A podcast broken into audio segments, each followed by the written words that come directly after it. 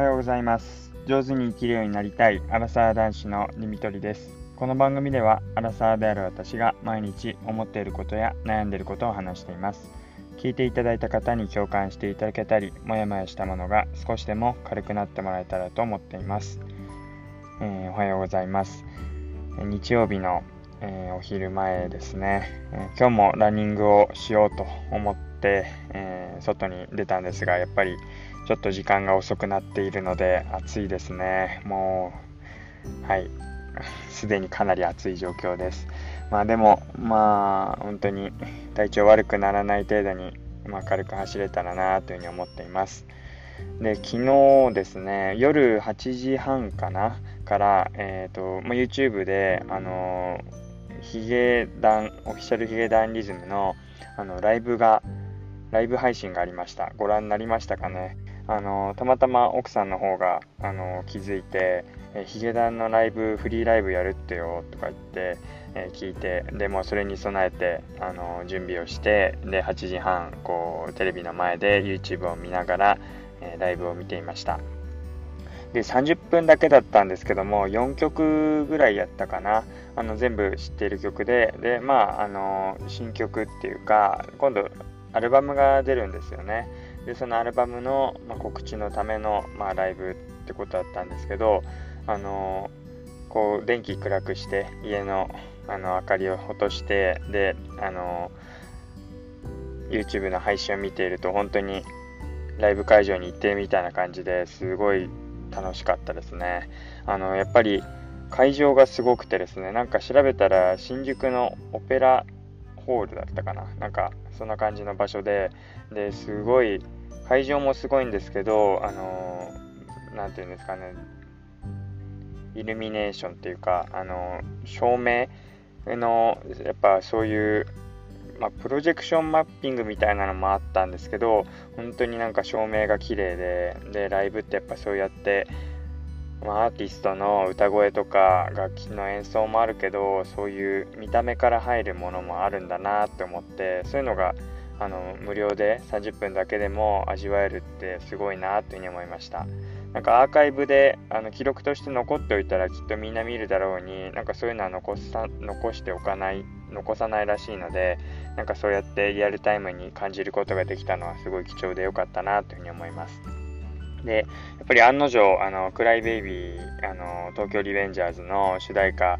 流れるだろうなと思ってたら流れたので、やっぱりなんかそうやって山を張って流れるかな、流れるかなと思ってて、あの自分のお気に入りとか自分が考えていた曲が流れるとやっぱりテンション上がりますよね。あ、まあさすがに今ヒットしてるから流れるよなと思ったんですけど、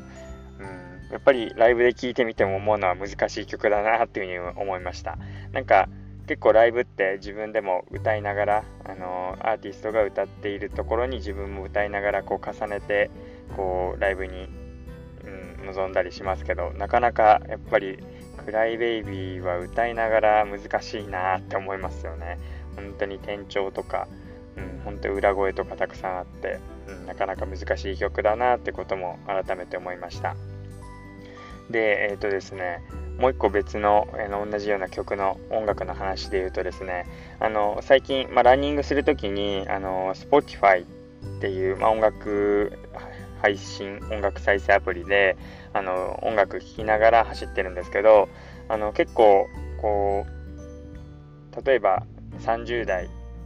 の夏の歌とかドライブで曲ドライブで聴く歌とかなんかこうアーティストだけじゃなくてもっと抽象的な誰かがあのプレイリストを作ってくれたようなものを聞きながら走っていると自分では想定していなかったような本当に忘れ去られていたような懐かしい曲が結構出てきてそれがまた面白いんですけどこの間走っていて結構なんか静かめなしっとり系の曲のプレイリストだったんですがその中にあの上村かなさんの「トイレの神様」っていう曲があの流れてきて、まあ、もちろん昔聴いてああ懐かしいなーなんて思ってたんですけどまたあのぜひ改めて聴いてみてください。あの本当に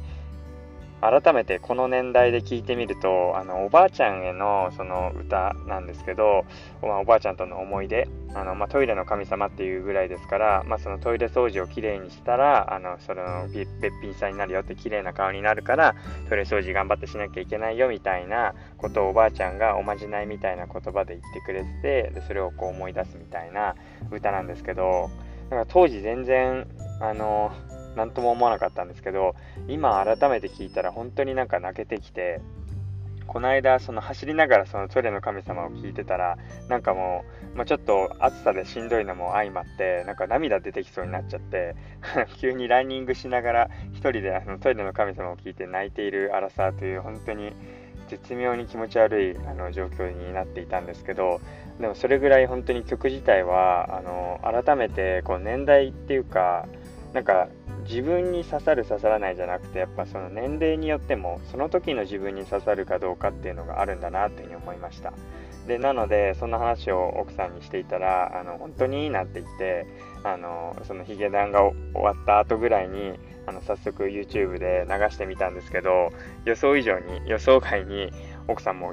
確かにこれはいいわみたいなことで今さ今更というか今頃になってこの年代で聞いてみるとやっぱり良さがわかるっていうものがあるんだなというふうに思いました。でおばあちゃん会いたくなっちゃったななんて話になってでそれまた面白かったのがですねそんな話をしていたら急に「えなんか赤ちゃん動いてる気がする」っていうことであの態度を感じました。あの赤ちゃん本当？とかって言って手を当てたら本当にお腹の中から赤ちゃんが殴ったのか蹴ったのか分かんないですけど押し返してくる感覚があって本当にあ動いてるってことでびっくりしましたねトイレの神様が好きなのかなとかなんかべっぴんさんになるねとかなんかそんな話をあの